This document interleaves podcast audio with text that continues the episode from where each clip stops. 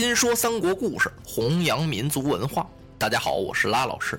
我受邀正在参加2015全国网络主播大赛，在这里呢，真诚的邀请您为我投票。官方提供的专项资金将用于《三国新说》栏目的制作和三国民族文化的传播。请您关注微信公众号“汉语拼音的三国下划线 L”，点击下方为我投票按钮，获得具体的投票方式。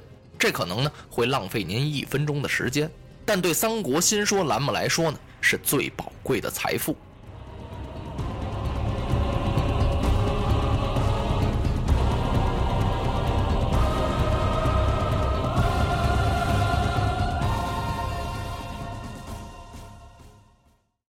话说董承啊，快马加鞭是往家就跑，到了家门口啊，凳都没摘利索。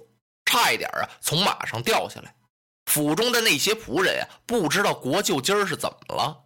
董承急忙跑到小书房，把门关上，窗户放下来，把这件袍和这带呀，全都脱下来了。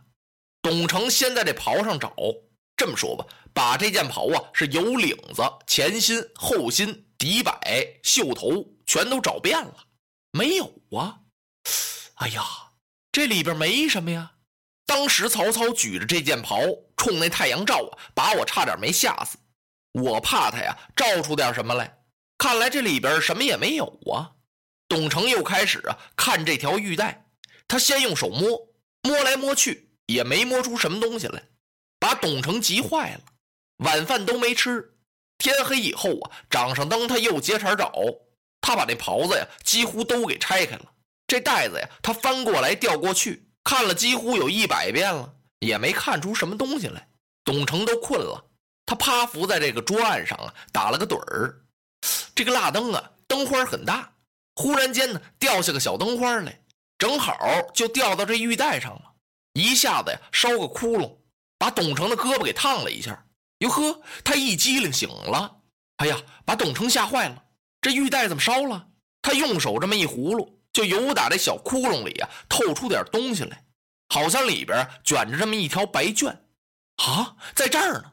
董承赶忙找来刀剪，把这玉带拆开了，就把这条白绢给抻出来。他铺开这么一看呀，感情是一份写照。皇上啊，把中指咬破，用血写的。这诏书什么内容啊？诏书里说呀，曹操挟天子令诸侯，接连党羽，败坏朝纲，封赏都由不得汉献帝做主了。所以汉献帝啊，把这道写照给了董承，让他纠集忠义两全之势，灭曹操，抚安社稷呀。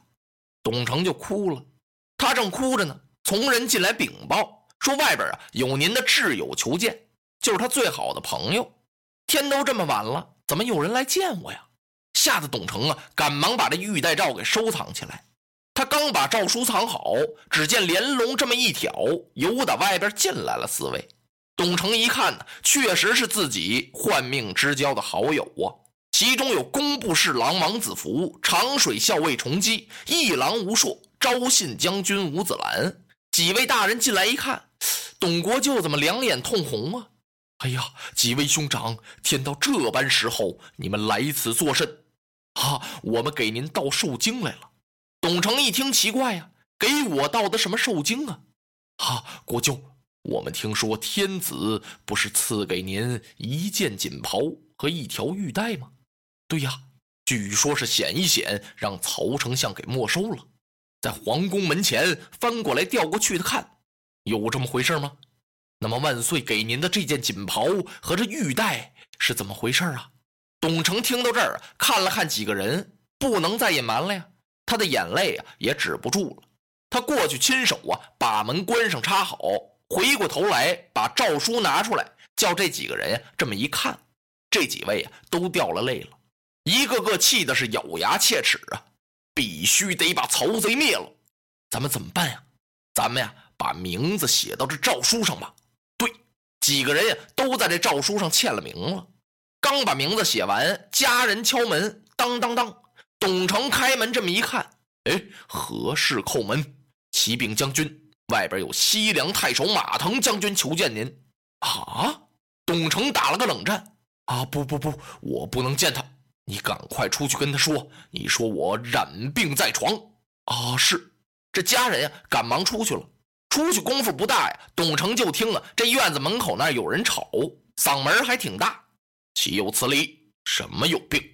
我在皇宫门前亲眼看见，他面带春色，满面春风，精神百倍。怎么这么会儿的功夫，他就染了病了呢？岂有此理！我一定要见国舅！你们与我闪开了！家人可就拦不住了。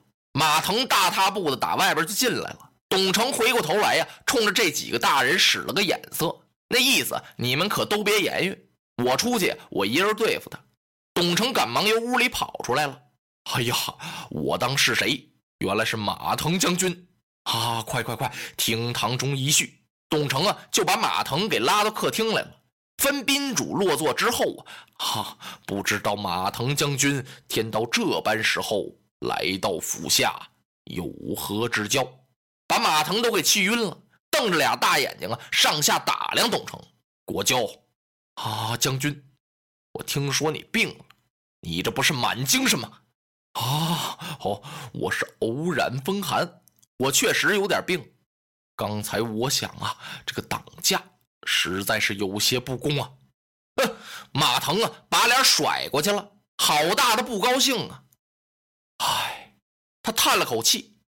我实话对你说吧，国舅，我要回西凉了。我觉得这满朝中啊，能够我向他辞别辞别的，也只有你。可是我万没想到，你差点给我来了个闭门羹啊！显一显连见都不见我，哎呀，我真是百思不解呀！啊，马腾将军，我董承有失迎后，罪过罪过，算了吧哈。说到这儿，马腾挺身站起来，啪，把袖子这么一抖，长叹一声：“据我看来，这朝里边啊，也没有几个救国之人。”再会吧，一挑帘子出去了。哎呀，董成一看这马腾说话是话外有音呢，几步他从屋里就追出来了。啊，马腾将军，请留步，你回来。他又把马腾给拽回来了。方才将军所言，朝中没有救国之人，这话是冲着谁说的呀？我就冲着你，你还身为国舅呢。曲田设围的时候，曹操那些举动你都没看见呢。我现在一提这档子事儿，气得我马腾是浑身直抖啊！想不到你贵为国戚，你是皇上的亲戚啊，你不思报国，你整天净在家里干什么呀？哦，不是喝酒就是歌舞升平啊！再不然你就躺在床上装病啊！你给我闪开吧！今天晚上这国教府啊！哈哈，我都多余来。马腾说完了，还是要走。董成把马腾给抱住了。方才马腾将军这些话呀，董成不单是没生气，他还很感激。马腾将军，我有话对你说。我家里还有几个人呢，我把他们请过来，你见见。说着，董成啊，把王子服几个人给请过来。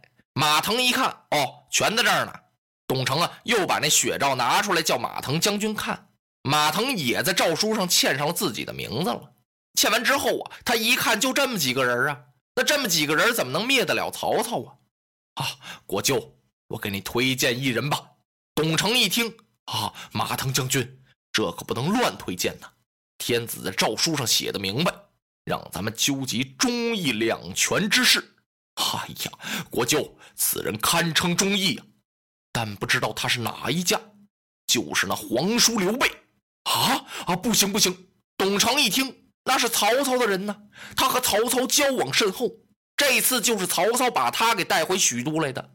哎，马腾一听，你是只知其一，不知其二。在许田设围的时候，曹孟德把马带到天子的前边去了。当时我看刘备他的二弟关云长用青龙刀要把曹操给劈了，是吗？我亲眼所见。刘备用眼神制止了他的二弟。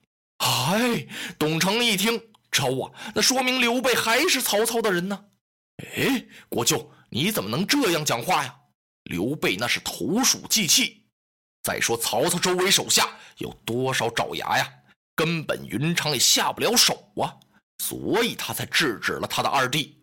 啊，几句话呀，说的董承是恍然大悟。董国舅啊，这才夜访刘玄德。